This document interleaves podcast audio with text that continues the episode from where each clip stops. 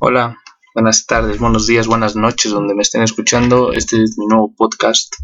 Tengo canal de YouTube igual, donde hablo de los deportes. Se llama Pepe Sports, como, como lo es, es de los sports, deportes. En esta sesión solo vamos a hablar de la Liga MX, lo que pasó con las Chivas, el Clásico Nacional, el Atlas, todo lo que haya pasado. Y espero que les guste este nuevo proyecto que tengo para ustedes, que es los podcasts de pues de lo que me gusta hablar a mí, de los deportes, la verdad. Entonces espero les guste y, y comenzamos. Bueno, primero me presento, soy José Antonio, o Pepe, mejor dicho, así como dice mi canal, Pepe Sports, Pepe, Pepe. Entonces, por favor, síganme en mi Instagram como Pepe-Apango y en YouTube suscríbanse a mi canal como Pepe-Sports. Entonces, iniciamos hablando de la Liga MX, de la famosa Liga MX. Del Clásico Nacional vamos a hablar al final porque es el último partido que vi. Entonces, primero hablamos del Puebla Atlas. Atlas, del Guadalajara. Rojinegros. Ganaron los rojinegros 1-0. Puebla. Puebla, no sé qué esperar de ellos, pero no se confía en los demás equipos ¿eh? de Puebla. Porque yo digo que Puebla va, va a estar ahí en la liguilla. De que va a estar en la liguilla va a estar, ahorita está en el lugar séptimo. Y Atlas en el Atlas en el séptimo, en el sexto, sexto. O sea, Puebla y Atlas. Es un partido de liguilla, la verdad. Atlas, nadie se lo esperaba que estuviera ahorita ahí. ¿eh? Estuvo en los últimos lugares. Y pues ahorita ya está en el sexto. La verdad, como cambia la vida, ¿no? Y antes de todo, para seguir, para seguir hablando de los deportes, perdónenme si escuchan ruido atrás. No estoy en un estudio, les digo soy novato, entonces perdonen el ruido. Juárez Pumas 1-1. Un partido la verdad aburrido. Pocas llegadas. Ya no sé qué esperar de Pumas ni de Juárez. O sea, Pumas logrando el subcampeonato la temporada pasada, llegando a la final. Y pues Juárez, ¿no? Desde la temporada pasada, las indisciplinas, se podrá decir. Eh, Marco Fabián ahí salió un rumor, bueno, un rumor que estuvo de fiesta, por eso no jugó. Pumas y Juárez están ahí igual peleando los últimos lugares de la tabla. Pumas el quinceavo y Juárez el dieciséavo. Los dos con nueve puntos, entonces no, no hubo tanta diferencia. Pumas espero que ya empiece a ganar. Yo digo que gana el siguiente partido, pero esperemos cómo van las cosas. Seguimos con Tigres Mazatlán. 2-1 favor Mazatlán. Ahí hubo polémica arbitral y para mi gusto no me gustó ningún partido. Bueno, no me gustó el arbitraje en esta jornada. Quedó 2-1 a favor de Mazatlán. Hubo un expulsado de favor de Tigres que fue Javier Aquino en los minutos, principios minutos. Y pues ahí Carlos Salcedo entró a polémica en Twitter, ¿no? Porque diciendo, subió una foto del partido contra Puebla y que igual fue una roja para mí que no se marcó. Entonces aquí entra el criterio polémico diciendo, el árbitro cuándo marca la roja, cuándo va al bar a checar las jugadas, cuándo, con qué equipos. Entonces, no favorecieron en esta jornada los equipos norteños. Y Tigres sigue sin ganar, no gana después de que llegó de Mundial de Clubes, donde llegó igual a la final. Un aplauso para Tigres, pero pues hay que ganar también en su liga, ¿no? Después Cruz Azul Monterrey, polémica, mucha polémica en este partido. Porque primero fue un gol anulado de Monterrey, posible fuera de lugar, muy cerrado. Y después el gol de Cruz Azul, diciendo que era fuera o no fuera. La verdad, un partido muy polémico, el arbitraje no me gustó, no, la verdad no, pero Monterrey y Cruz Azul siguen ahí igual. Ya no les dije, Tigres está en el lugar 12 y Mazatlán en el noveno del partido pasado y en esta ocasión Cruz Azul está en primero y Monterrey en cuarto partido, partido de liguilla, la verdad, y Cruz Azul nueve partidos ganando o no perdiendo. El otro partido fue Tijuana Santos. Ganó Santos 1-0, Tijuana tuvo un expulsado y yo esperaba más de Tijuana, la verdad.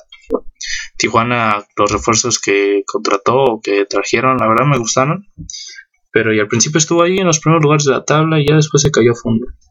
Entonces hay que ver eso de Tijuana. Santos está en el lugar, en el tercer lugar. Y Tijuana está en el 10, está en el repechaje. Santos pues, está en el tercer lugar. Buena temporada de los Santos. Buena temporada. Después llegamos al domingo, el grandioso domingo, donde el primer partido fue Toluca-Pachuca. Toluca-Pachuca. Pues que se esperaba que ganara Toluca, ¿no? Pero no, ganó Pachuca, ganó Pachuca 2-0. Toluca, la verdad, ay, no sé qué decir de Toluca, inició bien y aunque no está en los no ha caído tan bajo de la tabla, pero pues está en el lugar quinto. Pachuca que no había ganado le ganó y está en el lugar 14, ya se fue de, los últimos lugares. Los dos goles cayeron a lo ahí por el 85 al último, de los, del 85 al 90 cayeron los dos goles. Terminó con un Toluca, entonces pues Pachuca sigue salvando su puesto al director técnico, ¿eh? porque wow, al principio no se veía nada bien para Pachuca. Después Querétaro, Querétaro, Querétaro, San Luis. Ganó Querétaro 2-1. Qué bueno por Querétaro, la verdad. La verdad, ya está, me ponen nerviosos oyentes. ¿eh? ¿Por qué me pone nervioso Querétaro? O mejor dicho, ¿por qué me preocupaba de Querétaro? Porque Querétaro igual inició bien. Y después creo que hubo, los dos últimos partidos fueron empates contra Chivas, el otro no me acuerdo la verdad. Y entonces inició bien, pero después cayó. Ahorita Querétaro está en el lugar octavo y San Luis está en el onceavo. Están los dos en repechaje. Bueno, mínimo jugando el repechaje. Entonces veremos qué pasa, la verdad, con Querétaro y San Luis. La verdad, San Luis no le veo mucho futuro, pero Querétaro sí. Querétaro, lo que es Puebla, lo que es Tijuana, tal, le veo un poco más de futuro. Todavía le veo más futuro a, Santos. Entonces veremos qué pasa. Llegamos al ansiado clásico nacional. Chivas América. Como aficionado de las Chivas, no tengo que decir. Jugaron mal las Chivas. No representan bien a este club. Representan bien a México, la verdad. El América jugó muy bien. Ahora sí, casi casi les escupió en la cara a los jugadores de las Chivas. Porque tuvieron muchas oportunidades en América. La verdad, y Chivas no representa nada bien, los bueno, los jugadores, mejor dicho, no representan a la institución. Jugadores de talla como Bofo, Bautista, Omar Rose, pusieron en redes sociales, o sea, se dieron a, escuchar. Entonces, Chivas terminó con un expulsado, Miguel Ponce, la verdad, muy dudosa la expulsión. O sea, sí fue fuerte, pero yo la veía más como amarilla. Y no solo siendo aficionado, sino para mí, yo la veía como amarilla. Henry Martin sigue metiendo goles y creo que va a tener un llamado para la selección, ya que no está Raúl Jiménez. Entonces va a tener un llamado para la selección en estos partidos que se esperan de Europa y Córdoba metió el tercer gol. Hablamos de Henry Martin, una bestia, la verdad, de Henry Martin que siga metiendo goles. Y, qué bueno, la verdad, o sea, no lo digo como aficionado de la Chivas, sino y tampoco porque así digamos que América me caiga muy bien, ¿no? va Pero qué bueno porque los mexicanos tienen que dar a destacar. O sea, que en la tabla de goleo sean mexicanos. Está JJ Macías, ya está entrando Henry Martin. Que entren más mexicanos, que metan gol los mexicanos, la verdad. En América está en lugar 2, en el lugar 2. Y en el segundo, y Chivas en el treceavo, en el 13. Chivas está fuera de repechaje, América pues se salva. Santiago Solari ha hecho un buen partido, bueno, un buen papel desde que llegó a la América. La verdad, mis respetos para un técnico, el técnico Solari, que no le fue tan bien en el Real Madrid. Em, hablamos de las estadísticas para que escuchen y vean lo que fue el clásico nacional. Remates 16 a favor de la América y 5 contra Chivas. Remates al arco solo 1 de Chivas y 8 contra América. Posesión 54% y 46 contra Chivas. Pases 413 de América y 362 de Chivas. La precisión de esos pases fueron 84% para América y 77% de, de las Chivas. Faltas fueron 18 de la América y 17 de Chivas. Tarjetas amarillas 2 para la América, 1 para Chivas. Tarjetas rojas solo 1 para Chivas y América 0. Posiciones adelantadas 2 de Chivas y 0 contra el América. Y tiros de esquina 4 de la América contra 1 de Chivas. Les platico un poco de lo que fue el partido. Porque fue pues, mi equipo, ¿no? Y fue el que más vi. Entonces, al principio no entiendo por qué las Chivas que necesitan un arco de de más grande o qué, onda, porque Angulo tuvo ahí el minuto 1, minuto 2 y, y la falló, o sea, era un penal en movimiento y la falló. No, la verdad no entiendo eso de Angulo. Luego también ahí tuvieron otras dos llegadas, pero ¿qué, qué necesita Chivas para meter gol?